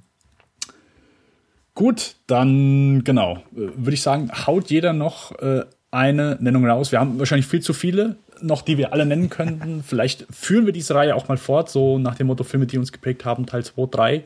Aber äh, würde ich sagen, jeder nennt noch eine Sache, die ihm am Herzen liegt. Und äh, Arne, du darfst den nächsten Schritt machen und deine letzten Nennung jo. uns und den Hörern präsentieren. Gut, also ich hatte es ja bei uns in unserem kleinen Vorgespräch, was die Hörer natürlich nicht gehört haben, schon gesagt, äh, wenn man sich fünf vornimmt, werden es wahrscheinlich eher drei, denn wir haben jetzt beide gemerkt, ich glaube, ich rede wieder ein bisschen mehr, weil ich nie ein Ende finde, aber wir haben beide dann doch irgendwie zu unserer Auswahl und auch zu dem, was wir dann gegenseitig davon halten, relativ viel äh, zu sagen gehabt und dann dauert das eben doch ein bisschen länger, aber ich hätte sowieso Bock, das nochmal weiter fortzuführen, weil es gibt viele Filme, über die man auch auf diesem Level einfach mal reden kann. Und dass wir jetzt nur noch einen machen, das bringt mich zum einen dazu, dass ich umdisponieren muss und zum anderen dazu, dass ich jetzt einfach mal was wähle, was ich äh, im, äh, im Endeffekt gar nicht geplant hatte, aber äh, Pläne sind ja dazu da, um sie umzuwerfen und deswegen mein nächster Pick und der letzte für die heutige Sendung, die nicht die letzte sein wird, ist ein Film aus Japan und zwar der 2008er, wenn ich mich nicht irre, Film von und nun ist die Frage, äh, Nachname oder Vorname bei japanischen Namen zuerst. Wie macht man's? äh, Sono Shion oder Shion Sono, äh, wie auch immer. Es handelt sich um Love Exposure. Im Original mm. Aino Mukidashi. Und dieser Film ist für mich ein prägendes Erlebnis, weil es eine der ganz, ganz, ganz wenigen Filmerfahrungen war, die vielleicht irgendwie so ein bisschen korrespondieren mit dem, was du am Anfang zu Starship Troopers gesagt hast, dass ich diesen Film gesehen habe, wie gebannt, obwohl er vier Stunden dauert, vor dem Schirm saß nicht weggucken konnte und danach unfähig überhaupt ein Wort zu sprechen da saß und dachte, so etwas habe ich noch niemals gesehen. Und auch das Gefühl hatte, dass es nicht möglich ist, dass ich nochmal so umgehauen sein werde und so in so einem fest überzeugten Maße glauben werde, dass das etwas völlig eigensinnig und einzigartiges war, was ich da gerade erlebt habe. Und seitdem predige ich den Leuten, guckt euch Love Exposure an lasst euch, was ja leider in deutschen Filmkreisen selbst bei Fans sehr, sehr verbreitet ist, nicht von O-Ton mit Untertitel abschrecken, weil den Film gibt's halt nicht in der deutschen Synchronisation. Den hat Rapid Eye nur mit Untertiteln rausgebracht. Und ähm, gönnt euch das einfach mal. Denn kennst du den? Ja, ich habe von gehört und ich habe äh, viel Gutes drüber gehört. Und ich war auch schon einmal kurz davor, mit denen aus der Videothek auszuleihen Und dann muss ich gestehen, hat mich die Länge etwas abgeschreckt. Das kenne ich. Also ich bin selber, ähm, wenn ich sie dann mal gucke und sie gut sind, frage ich mich immer, wieso. Aber selber jemand, der häufig auch von Laufzeiten abgeschreckt ist, weil, ja, weil sie irgendwie, das, das ist so, sich jetzt mal so 100 Minuten frei zu schaufeln kein Problem, guckst halt abends mal einen Film, ne? Für vier Stunden, da musst du schon richtig planen, wann du denn irgendwie mal den Vier-Stunden-Film unterkriegst. Was halt auch unter anderem der Grund ist, warum ich einige wirklich lange Klassiker noch nicht gesehen habe. Da soll es aber jetzt nicht drum gehen. Ich erhole mal ein bisschen aus zu Love Exposure.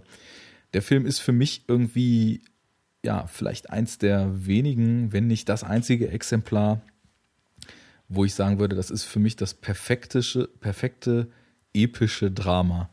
Ich habe mit Epik, ne, Laufzeit und so, hatten wir ja gerade auch häufig so ein bisschen das Problem, dass Filme, die allgemeinhin als episch beschrieben werden, mir eher aufgebläht und überlang vorkommen. Und bei dem Film, ja, im, im Grunde genommen sind es vier Stunden Irrsinn, vier Stunden große Gefühle, vier Stunden totale Verzweiflung mit Splatter-Einlagen, mit abgedrehtesten Motiven, mit Schauspiel bis zur Selbstaufgabe mit Gesellschaftskritik, Religionskritik, äh, Systemkritik, mit äh, glaubhafter Liebe, mit ja, einfach allem, was man irgendwie in so einen Film reinballern kann. Und ich kenne auch andere Filme von Sion Sono mittlerweile und eigentlich alles, was ich kenne von ihm, finde ich gut. Aber so ein Ding hat er halt irgendwie, ich meine, er hat auch vorher schon 25 Jahre Filme gemacht, von denen man das meiste leider in Deutschland, auch in UK und so nicht bekommt, dass man sich das mal als Import besorgen könnte. Und er macht mittlerweile irgendwie drei Filme pro Jahr mindestens, von denen auch kaum was ankommt hier. Das letzte war Tokyo Tribe, das welterste Gangster-Rap-Musical. und okay. Ähm, wo halt irgendwie Jugendgangs in Tokio mit vergoldeten Knarren und Pelzmänteln irgendwie Gangster-Rap-Battles und Shootouts miteinander paaren und äh, das ist einfach total durch. Und auch solche anderen Sachen wie Why Don't You Play in Hell und so, die er irgendwie in den letzten Jahren gemacht hat. Das ist alles irgendwie total stark. Jetzt ist er wieder voll ausgebrochen mit, ähm, lief jetzt gerade in so einem ganz Mini-Release hier in Deutschland ähm, und auf dem Nippon Connection Festival sein neuester Film oh, ich habe jetzt den Titel vergessen, schwarz-weiß, ultra langsam Science Fiction, äh, vollkommener Kontrast wieder. Naja, also ich weiß nicht, Love Exposure ist für mich von dem, was ich kenne, was im Anbetracht dessen, was er eben gemacht hat, total wenig ist, noch so sein Opus Magnum, Magnum Opus, wie rum auch man das immer sagen will. Der ist, das ist einfach, ich, ich liebe halt auch irre Filme, muss ich sagen. Und was, also ich meine, der Aufhänger ist erstmal, ein, ein Junge in Tokio, dessen Vater sich nach einer gescheiterten Beziehung, nein, falsch, nach dem Tod der Mutter in fanatischen christlichen Glauben flüchtet ähm, und dementsprechend seinen Sohn kaum noch beachtet. Er wird halt Priester, der Vater, und der Sohn findet halt raus, die einzige Möglichkeit, wie sein Vater ihn noch beachtet, ist, dass er sündigt und bei dem eigenen Vater zur Beichte geht, was dann den Effekt hat, dass er innerhalb von kürzester Zeit zum Number One unters Höschen Fotografierer von Tokio aufsteigt und in abgedrehtesten Martial Arts Moves unter den Röcken der Tokyota Ladies lang hangelt, um Fotos zu knipsen, mit seiner Gang auch irgendwie sich einen Namen macht auf dem Gebiet und was da alles noch passiert. Er verliebt sich in Mädchen und sie will ihn nicht. Und es, es klingt alles auf dem Papier so total bescheuert. Aber wenn man das halt sieht, wie in diesem Film mit Musik gearbeitet wird, mit immer wiederkehrenden Themen. Ich meine, der, der Prolog des Films ist 30 Minuten lang und ähm, ist fast komplett von, wie heißt es denn nochmal? Nicht La Traviata, eine andere bekannte Oper. Passt perfekt auf jeden Fall und baut sich so immer weiter auf. Und entlädt sich dann quasi in so einer ersten abgedrehten Action-Szene, wo dann der Film eigentlich erstmal losgeht. Für die, die ihn gesehen haben, als das Wunder passiert. Was auch, wenn man ihn gesehen hat, einen schon wieder grinsend den Kopf schütteln lässt, weil man, äh, wenn man weiß, was das Wunder ist, einfach nur grinsend drauf schielen kann. Naja, und äh, es ist irgendwie ganz schwierig, das in Worte zu fassen, weil das Ding sprengt halt jede Beschreibung. Also ich habe mal versucht, da ein schriftliches Review drüber zu verfassen. Das sind, glaube ich, 2000 Wörter geworden und ich habe das Gefühl, diesen Film noch nicht im Ansatz gegriffen zu haben mit dem ganzen Geschwafel. Und gerade geht's mir so auch wieder, weil ja, ich habe so ein Gefühl dazu und ich muss dann sagen, also ich, ich dachte eigentlich, ich werde nie wieder dieses, sowas habe ich noch nie gesehen, Gefühl erleben. Ich habe es dann doch nochmal erlebt. Dazu werde ich dann in unserer nächsten Ausgabe mal was sagen. Aber es war doch sehr, sehr einzigartig und ähm, ja, äh, generell, also ich, das asiatische Kino ist nicht so populär, wie es sein sollte hier. Der Film ist nicht so populär, wie er sein sollte. Ich kann wirklich nur jedem äh, den Schubs geben, sich mal mit Japan und äh, wenn ihm das zu abgedreht ist oder zu befremdlich, dann zumindest mal mit Südkorea oder so auseinanderzusetzen und in diese Filmnationen mal reinzuschauen, weil göttlich. ja, das ist, glaube ich, auch so eine Sache, wo dann auch viele, äh, ohne jetzt irgendwie in äh, Vorurteil zu fallen, aber dass viele dann einfach sagen, oh ja, es gibt ja mit Sicherheit manche Leute, oh ja, japanische, äh, asiatische Filme, chinesische, äh, will ich nicht unbedingt gucken, ohne dass sie wahrscheinlich schon einen gesehen haben. Aber es ist ja manchmal schon einfach so, okay, andere Kultur, ah, ich weiß nicht. Und ich kann es nachvollziehen. Ich meine, die, äh, die Asiaten können gerne auch mal etwas spezieller sein. Äh, ist, denke ich, dein Film, ohne den jetzt gesehen zu haben, dann auch wahrscheinlich auch ein gutes Beispiel dafür. Äh, Leute, die jetzt eher der, der westlichen Kultur angehangen sind, die äh, es ist schwer, die zu überreden, dann einen vier Stunden äh, Epos zu gucken. Aber ich habe auch schon oft dann wirklich ganz fantastische Vertreter aus eben äh, jener Kultur gesehen. Also ein Beispiel, was extrem abgedreht war, was ich, äh, wann kam das raus? Ich glaube auch um die 2000-Wende und zwar heißt der Versus. Äh, es war auch so ein äh, komplett abgedrehtes Splitterfest im Wald und hatte ich auch meinen absoluten Spaß mit. Das ist, glaube ich, die teuerste DVD, die ich mir damals mhm. gekauft hatte. Äh, der hatte, boah, Sicherheit über 50 Mark, wenn nicht sogar 60. Hat der damals gekostet. Das ist dich, ja. Das ist ordentlich. Aber ja, also äh, ich bin durchaus interessiert an Love Exposure. Äh, und ich ich, ich sehne den Tag dabei, wo ich, wo ich mir sage, dass ich mir ihn angucken will. Denn ich habe schon von ein, zwei Leuten gehört, dass der wirklich richtig, dass der wirklich ganz, ganz, ganz fantastisch ist. Das ist nicht nur einfach, oh, hier, weißt du was, das ist vier Stunden abgedrehter Film, dass da wirklich was dahinter ist. Und äh, ich glaube, das hast du, glaube ich, auch gerade sehr schön äh, versucht, den, den einen, einen Audiobeweis zu liefern, dass, äh, dass das durchaus der Fall ist. Und von daher ja, also ich, äh, ich habe mir gerade nochmal offiziell auf meine Letterboxd äh, Watchlist gepackt, denn wie wir alle wissen, ist äh, Letterbox, also zumindest ist es meine Religion, ich weiß nicht, wie es bei, bei anderen aussieht und das ist nochmal offiziell, wenn das da auf der offiziellen Watchlist draufsteht. Ja, also ganz kurz dann eben noch zum, freut mich natürlich, dass ihr auch jetzt nochmal schmackhaft machen konnte und ähm, ganz kurz nochmal so zu den Auswüchsen des japanischen Kinos.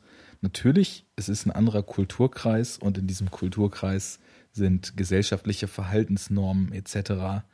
ganz, ganz anders, als das bei uns so ist. Und natürlich prägt das auch das Kino.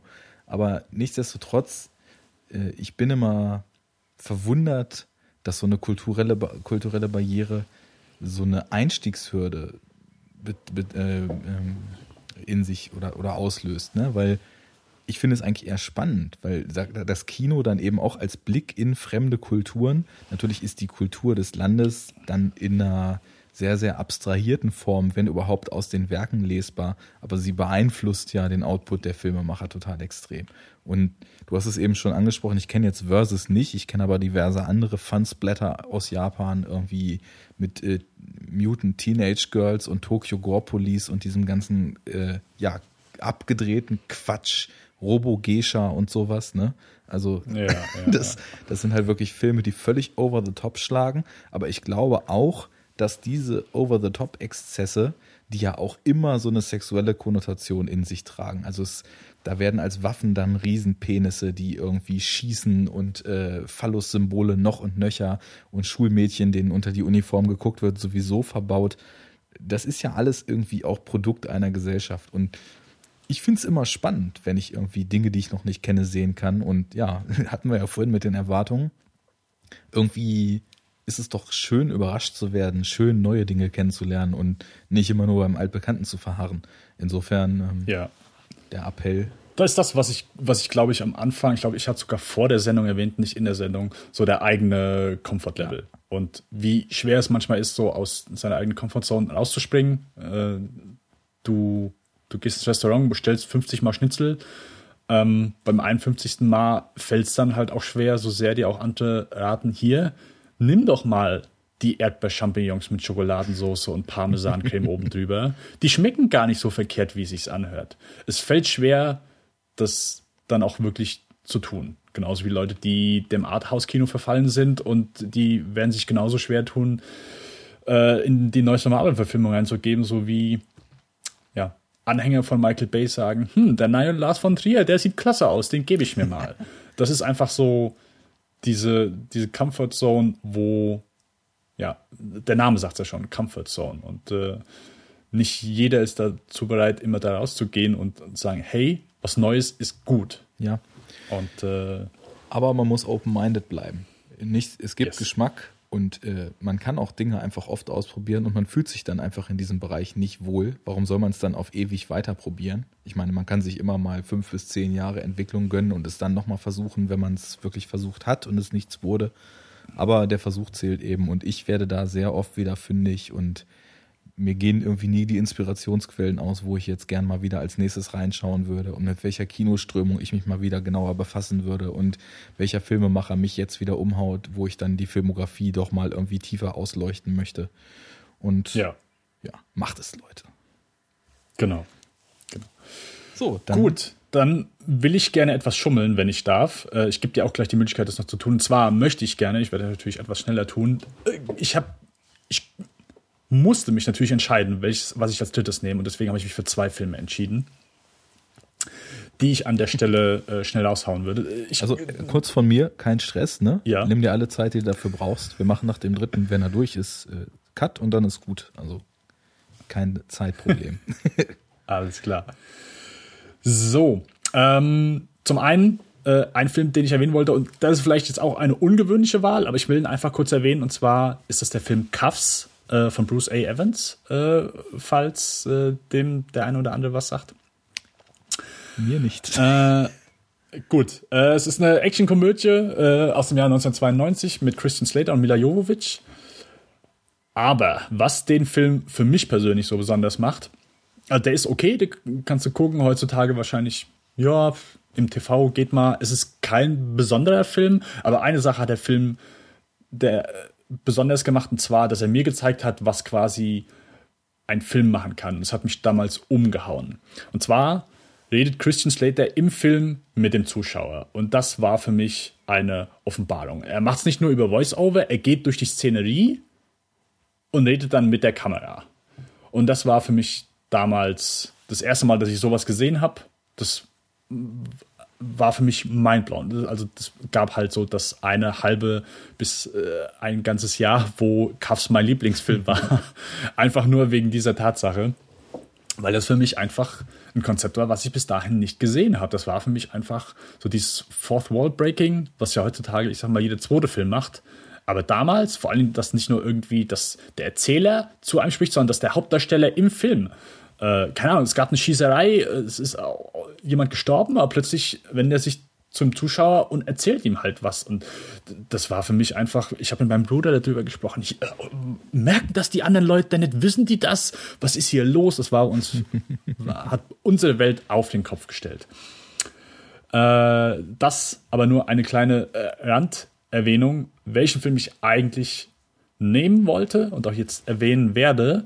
Und ich es ist wahrscheinlich so die, ich sag mal, typ, eine sehr typische Antwort oder vielleicht auch eine etwas klischeebeladene Antwort, aber der Film ist Der Weiße Hai. Den Film habe ich gesehen mit neun Jahren, äh, mein Bruder war sieben und ja, als der Film fertig war, wir hatten so Angst, dass wir, also für uns war es vollkommen, die, die Angst war vollkommen berechtigt, dass der Hai zu uns ins Wohnzimmer kommt das war kein Humbug, das war eine ganz berechtigte Angst, die wir hatten. Deswegen haben wir uns wirklich nur an der Wand entlang gekrochen, haben, sind in jeden in den nächsten Raum gegangen, Lichtschalter angemacht, wieder in den Raum zurück, Lichtschalter aus, wieder an der Wand entlang in den nächsten Raum, bis wir so quasi es endlich in, in unser Bett geschafft haben. Und heutzutage, ich äh, schaue mir gerne Horrorfilme an. Äh, ich grusel mich auch gerne mal. Äh, ich, äh, ich mag das, ich stehe da drauf. Aber die wenigsten bleiben an einem haften, sodass du konstant Angst hast. Ich glaube, der einzige Film, der es noch geschafft hat, ah, ich, ich erwähne jetzt nicht, vielleicht beim nächsten Mal. Es gibt noch einen anderen Film, der, ich sag mal, eine ähnliche Wirkung hatte, aber der weiße Hai, und ich weiß, das hat man wahrscheinlich schon tausendmal gehört, aber bei mir hat es wirklich dafür gesorgt, dass ich Angst habe, ins Wasser zu gehen, ins Meer. Ich fühle mich da nicht wohl. Wenn ich nicht, wenn ich runtergucke und ich sehe den Grund nicht, dann ist bei mir einfach diese Grundangst vorhanden. Ich habe den Film sehr viel geguckt, als ich neun Jahre alt war und diese Angst hat sich manifestiert. Ich bin diese Angst bis heute nicht losgeworden. Äh, unberechtigt oder nicht, ist egal. Sobald ich am Meer bin, das ist meine größte Angst, sobald ich äh, im offenen Wasser bin und ich habe keinen Boden mehr unter meinen Füßen. Ich kann dagegen nichts tun. Äh, es, äh, ich, ich will nicht sagen, dass ich alles probiert habe, denn ich bin natürlich nicht deswegen irgendwie groß in Therapie gegangen oder so aber ich kann mir einfach nicht helfen. Sobald ich ich, ich bin, ich habe mal, ähm, als ich, hm, ja, 13, 14, 15, habe ich mit einem Kumpel angefangen, äh, Windsurfen. Haben wir angefangen und wir sind mal an einen äh, großen See in Holland gefahren, wo äh, der sehr bekannt dafür ist, dass du es da gut üben kannst. Äh, und da gab es halt Stellen, wo sehr viele Algen waren und die haben das Wasser einfach sehr dunkel gemacht. Du konntest nach unten hast du nur schwarz gesehen. Also es war mit Sicherheit so. Ich habe noch nie Wasser gehabt, wo du einfach runterguckst und du siehst einfach nur schwarz. Mhm. Ich, ich war ein nervöses Wrack. Ich stand auf meinem Brett. Ich habe einfach nur gezittert und gehofft, dass es vorbei. Ich, ich, war nicht mehr am Surfen interessiert. Ich wollte einfach nur heim. Ich wollte Schokolade haben. Ich wollte von Fernseher und ich wollte irgendwas anderes gucken, aber nichts, was mit Heiden zu tun hat. Und ja, äh, wie schon gesagt, es ist, äh, ich wiederhole mich wahrscheinlich, es ist die klischeebehafteste Antwort, die es gibt, weil ja, das ist so die typische Antwort. Ja, der weiße Hai. Danach hatte ich äh, immer Angst, ins Wasser zu gehen. Ja, bei mir ist es wirklich eingetroffen. Und es war eindeutig so, dass es davor kein Problem war und nach dem Film nicht mehr so ohne weiteres möglich. Ich glaube, davor war ich erst einmal wirklich am Meer, okay. wenn ich mich recht entsinne äh, aber noch nicht oft. Und ja, also äh, Der Weiße Hai ist, ist, ist es einer meiner Lieblingsfilme. Es ist ein perfekter Film für mich, äh, wenn es je eingegeben hat. Äh, ich kann ihn immer wieder schauen. Äh, toller Horror-Abenteuerfilm, äh, wenn nicht sogar der beste in dem Genre. Ein toller Tierhorrorfilm, auch wenn das vielleicht einige äh, Haischützer nicht so sehen würden. Aber ein Film, der mich in der Hinsicht wirklich so geprägt hat, dass er eine Angst immer wieder hervorruft und selbst immer noch über 20 Jahre später, nachdem ich diesen Film gesehen habe, dafür sorgt, dass mich ein Akt, der anderen Menschen große Freude bereitet, äh, bei mir für nervöses Schwitzen sorgt. Und ich weiß nicht, ob ich den Film bis heute dafür lieben oder hassen soll, aber bis heute liebe ich den. ja, äh, so eine starke Wirkung zu erzielen, kann man doch eigentlich nur lieben. Und ich merke schon, also deine, deine Picks sind wirklich Sachen, die auf dich als persönlichen Menschen tatsächlich richtig Einfluss gehabt haben. Das finde ich stark. Äh, ich kann jetzt auch gleich nochmal kurz als Antwort raushauen. Also erstmal, Weißer Hai, super Film. Gerade wenn man den heute guckt und von der aktuellen Blockbuster-Landschaft oft nicht sonderlich angetan ist, zeigt der so vieles auf, was damals richtig gemacht wurde und darüber aufzeigt, wie es heute falsch gemacht wird, nämlich sich mal in Zurückhaltung zu üben und nicht in, in, nach den ersten fünf Minuten das Monster in Großaufnahme durch jedes zweite Frame laufen zu lassen, sondern mit Suspense zu arbeiten, mit Zurückhaltung, mit, mit Auslassung zu arbeiten und äh, klirrende Spannung darüber aufzubauen. Das funktioniert alles brillant. Für mich war er nicht traumatisch, ich habe ihn recht spät erst gesehen. Aber was das gerade in mir äh, so heraufbeschworen hat, ich habe jetzt gerade vor ganz kurzem so einen Kurzurlaub an die Ostsee gemacht und zwar, mhm. meine Familie hat da schon immer so einen Campingwagen, so seit ich denken kann, wo wir dann im Sommer immer waren und ich die Sommerferien verbracht habe. Und ich hatte es total vergessen. Und jetzt ist es mir wieder, wie man sich plötzlich an so eine Stimmung von früher erinnert, als wir jetzt da am Meer saßen, wieder eingefallen, dass ich mal für eine Zeit meines Lebens, als ich ein kleiner Junge war, ein Godzilla-Trauma hatte. Und ich weiß nicht mehr, welcher japanische Toho-Godzilla das war. Es muss ein ganz alter noch in Schwarz-Weiß gewesen sein. Kann eigentlich, glaube ich, dann fast schon nur der 54er Godzilla sein. Ne? Also es, ich meine, es gibt ja über 20 Stück bis heute. Ähm, ich habe irgendwann mal da an der Ostsee auf unserem, vielleicht war auch gar nicht schwarz-weiß, sondern nur unser Fernseher damals da schwarz-weiß, ich weiß es nicht. Viel zu jung auch, muss wahrscheinlich auch so sieben, acht Jahre oder so gewesen sein, habe ich mal im Nachmittagsprogramm auf irgendeinem Sender, die sind ja auch mit äh, geringer Freigabe, die Filme, lief irgend so ein Godzilla. Und da kam dieses Godzilla-Monster aus dem Meer. Und ab dem Punkt war ich wirklich wie traumatisiert. Und immer wenn ich aufs Meer, ich konnte noch reingehen, aber das lag daran, dass ich schon immer so eine Wasserratte gewesen bin da als Kind. Und sobald ein bisschen Wellengang war, in dem man rumtoben konnte, hat man mich da im Meer gefunden. Und plötzlich war es so, dass wenn ich an Horizont geguckt habe, ich das Gefühl hatte, vor meinen Augen verschwimmt es und irgendwas beginnt sich da aus dem Wasser zu erheben. Und das hatte den Effekt, dass ich ganz lange in diesem Jahr, das hat sich dann irgendwann wieder verflüchtigt, nicht mehr an den Strand wollte. Weil meine Wahrnehmung, ich war irgendwie so geplättet, also dieser Film, der hat mich auch hochgradig verstört, so in diesem jungen Alter. Meine Wahrnehmung hat mir immer wieder einen Streich gespielt. Und wenn man, man weiß ja, wenn man so am Meer, an Horizont guckt, dass die Sonne scheint zum Beispiel, das, es flimmert immer so ein bisschen und man kann eigentlich kaum noch so richtig die Trennlinie zwischen Ozeanoberfläche und Horizont dann eben ausmachen. Und immer wieder hatte ich das Gefühl, da ist doch irgendwas, irgendwas kommt doch da hinten und habe teilweise fast wie in so eine kleine Panik mich da am Strand reingesteigert. Und es korreliert jetzt sehr schön irgendwie mit dieser nicht ins Wasser gehen wollen Geschichte wegen dem weißen Hai, weil anscheinend sind die Monsterfilme und das Meer für kleine Kinder eine sehr, sehr fatale Kombination, wenn man diese Geschichten so hört. Glücklicherweise habe ich nichts mit rausgenommen. Auch eine sehr schöne Anekdote. Ich glaube, ich habe bisher noch keinen einzigen so Godzilla äh, Film gesehen. Außer doch den, den, den von Emmerich, den, der vor ein paar Jahren, und ich glaube als Kind mal irgendwie so einer, der auf Kabel 1 lief. Aber es gibt ja, es gibt ja auch so viele, gell? Das ist der Wahnsinn. Aber äh, ich nehme an, mittlerweile kannst du es wieder problemlos äh, an den Strand schaffen. Ja, wie gesagt, ohne das verflog schnell. Also da war ich dann doch zu sehr gewöhnt und hatte mich dann auch irgendwann dann rational so weit anscheinend wieder konditioniert, dass ich wusste, da kommt nichts aus dem Meer. Es ist auch aus diesem Film nur noch ein so ein Bild, an das ich mich erinnern kann, wie eben so man das Meer sieht und am Horizont irgendwas langsam auftaucht. Ich weiß nicht, ob es der okay. Original Godzilla war oder die wurden ja unter den abstrusesten Titeln hier auch in Deutschland vermarktet. Godzilla versus ja. Frankenstein, Godzilla versus King Kong und all so ein Blödsinn. Im Original hießen die ja ganz anders.